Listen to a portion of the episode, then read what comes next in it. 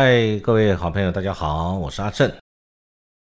今天是二零二一年的八月三十日，欢迎收听我们社会是正经聊第三十集。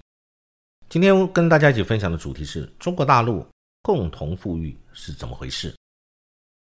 大家最近有注意到中国大陆的动向，都会注意到最近发生了很多事，尤其是他们几个巨头的企业受到了很多。似乎受到很多压力，对国家做了非常多的捐款。从之前阿里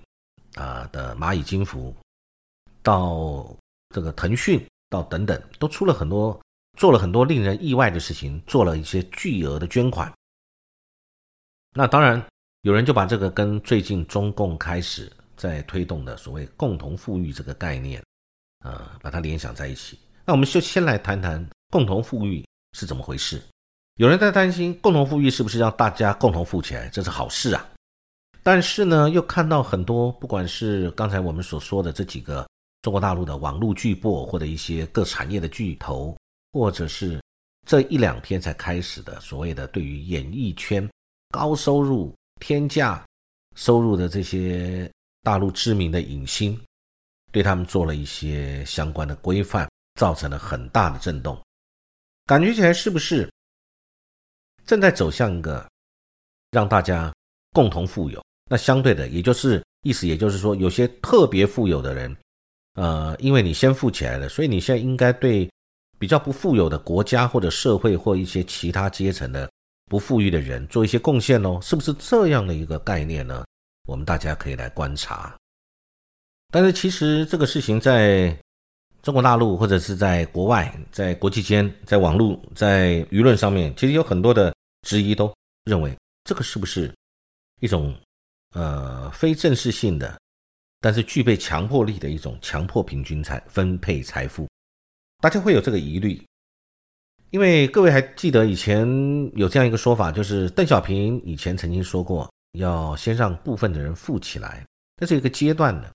那现在的中国大陆的贫富差距还是非常严重，这个贫富差距的问题。是中国大陆的根本几个大的问题之一。那因为中国特色的这个社会主义，的确让有一些企业，不论是有具备特殊色彩、特殊背景，或者是特殊站在某些特殊通路上面，啊，或者正好在那个时间点，他站在这样的一个产业上面的有些人先富起来了。那其他的问题是平民还是很多啊，一些偏远山区或者是偏远省份。大陆把要把脱贫，一直是认为他们要这个脱贫攻坚是重大的他们的国家政策，以及呃各个地方政府的首长作为考核的重要标准目标，他有没有达到脱贫攻坚？他所辖管的地方，你有没有达到脱贫攻坚的这样的一个目标？那所以呢，有人这么说，那这个会不会是杀富济贫？现在因为你要共同富裕嘛，一定。有些人是穷的，有些人是有钱的，是要这个会杀富济贫。然后，因为尤其是最近几大企业通通在做慈善捐款，而且捐的这个包含除了我们刚刚讲的，还有美团等等的啊，都是一些知名的企业。那他们都在做一些慈善的一些捐献，也就是把有钱赚到的人，在某一个概念来说，可以这么说。就是因为这样的社会制度，所以呢，你先发起来，一些人赚了很多的钱，那造成了财富集中在少数人的手上。那现在呢，政府就要出面来干预，用政府的做法，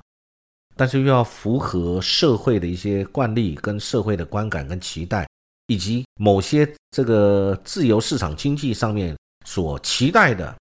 一些方式，你要把呃，不能让大家产生的疑虑。然后要在这样情形之下，把财富做一些分配，是不是这样情形呢？大家要来观察。这共同富裕，它还跟三次分配这个制度有关系。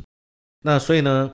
很多大企业现在就在讲说，通通去启动共同富裕专项计划等等的，就是啊，要把这个财富做一些呃慈善的捐献，给一些需要的人去去做一些对于贫穷人的一些补贴，或者是对于财富的一些再分配。我认为有这样的味道。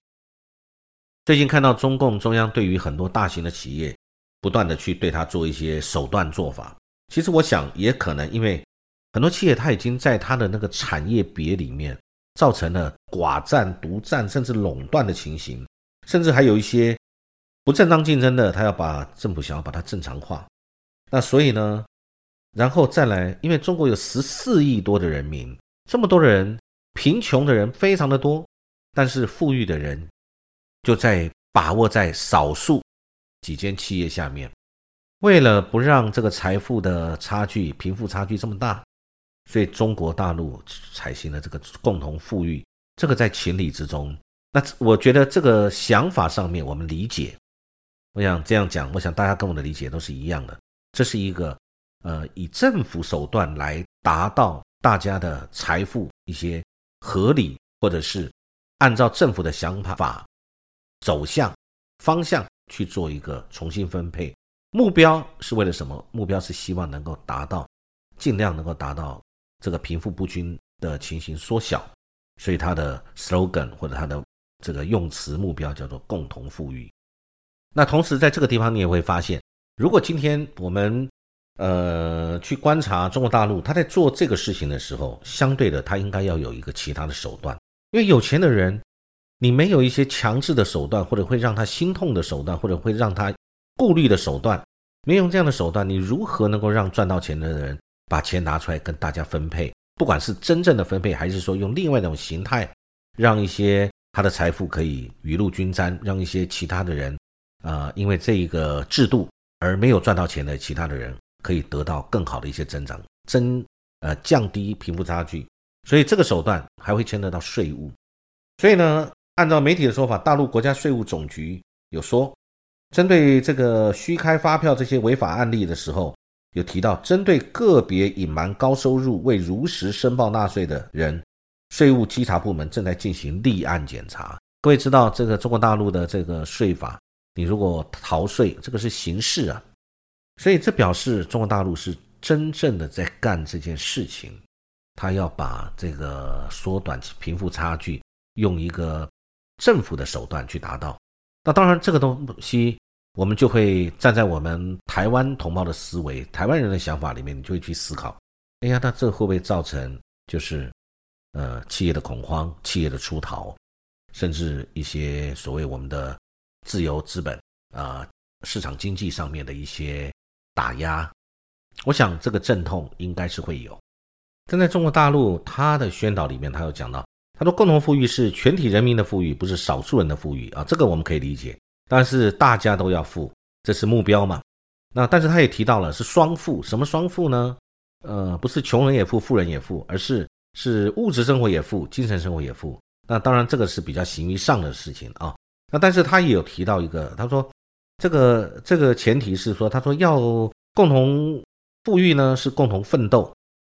基本途径，要鼓励这个勤劳致富、创新致富，鼓励辛勤劳动、合法经营。敢于创业的致富带领人，允许一部分人先富起来，先富帮后富，不搞杀富济贫。那我想这是中共方面、政府方面他们的讲法。当然，其实我想在情理之中，我们可以理解，也就是说，因为这个中国特色的社会主义制度，在过去这二三十年，尤其是二三十年，无论是网络的兴起，以及中国大陆在国力上的增强。有很多的企业，因为它的一些独占的角色，或者寡占，或者是垄断的方式，或者是它有它的背后有其他的资金的支持，其他力量的支持，所以造成了一些企业，不管是房地产业，各位都看得到，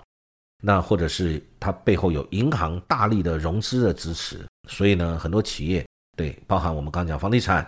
或者一些其他在网络上面取得。呃，有有利的先进地位的一些企业，他们蓬勃发展非常的快。但是我们从前一段时间来观察，阿里巴巴的马云，从他准备 IPO 后来这个取消，从那个事情开始，各位看得到中国大陆这些财富资产的拥有者，第一个，我们有几个观察的面向，第一个，他在创造财富的过程当中。完全按照自己的力量去达成了吗？可能不一定，可能他背后有非常多不同的势力、不同的资金、不同各方的人马力量在支持他，让他起来，然后雨露均沾，各方势力都有吃到，相关的一些利润。那另外也有可能是因为科技的进步，或者是中国大陆是一个从世界工厂变成了世界市场，它有这么大的一个消费市场。你只要能够有这样的一个力量，不论是在某一个区域、某一个省，或者在呃全国性，它有各种不同的一个领域里面，它有只要有这样的资质跟这样的支持，它就可能可以做大做强。所以很多企业它今天做起来了。但做起来的过程当中，相对的其他的平民并没有做起来，受薪阶级甚至是有一些贫困省份、贫困县市，很多很多的大陆的老百姓，他并没有富有，那他并没有从这整个的巨大的变化里面，因此而增加他的收入，所以他还是处于贫穷线以下。所以中国大陆的贫富差距越来越大。当贫富差距越来越大的时候，各位看到历史的阴见不远，贫富差距过大的时候。不平的老百姓可能就起来反抗，可能就起来表达他不满的意见了。因为可能有些人也是很努力，但是他没有那样的条件，没有那样的背景，没有那样的特权，都有可能各种各样的因素导致他没有办法赚到钱。结果呢，他看到了别人因为不论是合法的或非法的方式，他取得了巨大的财富，很多人会心里不平衡啊，这会产生严重的社会问题。所以呢。中国大陆的贫富差距是一个巨大的问题，中共也知道，所以我觉得在这个时间点推出这个共同富裕这样的一个手段，其实我觉得是在情理之中，我们可以理解。那问题是不是这个所谓的这个呃，照他们讲的是通过慈善捐赠的方式来达到改善分配结构的这种补充作用？这个我就觉得见仁见智了，因为我觉得这个要这些有钱的人。这个把钱拿出来捐，这些企业，当然我们可以把它定义为这是一个不乐之捐。哪一个企业会想要这个把钱拿出来？但是在中国大陆这样的一个呃政治体制下面，那国家如果是基于一个全民的考虑，他要让赚钱的，因为你有很多先发的优势，你有很多其他的优势，虽然我没有办法一一查明，但是我就在最后，我逼你能够把这些钱来跟。贫穷的老百姓共同分享，那我觉得这也是可以思考我们认知里面觉得不是坏事的事情。我讲的是站在一个贫穷老百姓的立场而言，这也是一个很好的模式。那但是会不会造成资本主义的出逃？这个资金是随时可以移动的，会找有利润的地方去栖息的。那在这个时候会不会发生这种事情？我认为会。那中共想过没有？我认为也想过了。那但是他是不是要这样做？他必须这样做。那反观我们台湾，其实我们可以看到共同富裕这个概念其实很好啊，我们听起来很好。为什么？因为这个就是国富三民主义里面的这个均富嘛，就是均富的概念，大家都要有钱，大家不要有人特别有钱，其他人贫穷。那台湾我们经过了呃，从一九四九年以后到现在，我们台湾在各方面的发展，在经济上面，在人民勤劳。然后肯去开拓创新，我们的 GDP 一直不断的往上去提升，我们在半导体或者其他一些科技产业上面也一直有很好的进步，这个其实就是我们呃很优秀的地方。我想我们台湾的同胞，我们对于共同富裕这个概念，我想可以作为一起两岸一起参考的一个地方。虽然台湾也是有贫富差距。那台湾也会有社会资源分配不均、不公的情形。那但是台湾比较严重的是社会上的对立、人民之间的撕裂这个问题。共同富裕如果能够中国大陆能够实行得好，这将会是一个完全不一样的改变。那在这个过程里面，这些中国大陆的这些企业巨擘，那么他们可能要有一些调整。那是不是因为这样可以帮助到中国大陆的老百姓，在贫穷线以下的能够往上提升？我觉得这个是一个观察的指标。但是当然，每一个人尽他的力量去辛勤工作、努力创新，这是必要的，这个是基本条件。啊，我们也观察这个中国大陆的共同富裕这样的一个措施是不是会成功？它因此而产生的反扑以及负面的力量，会不会造成它这个措施的？这个阻碍，我们拭目以待，期待一切都能够有很好的结局。谢谢各位的收听，我们期待下次再跟大家来分享，感谢各位。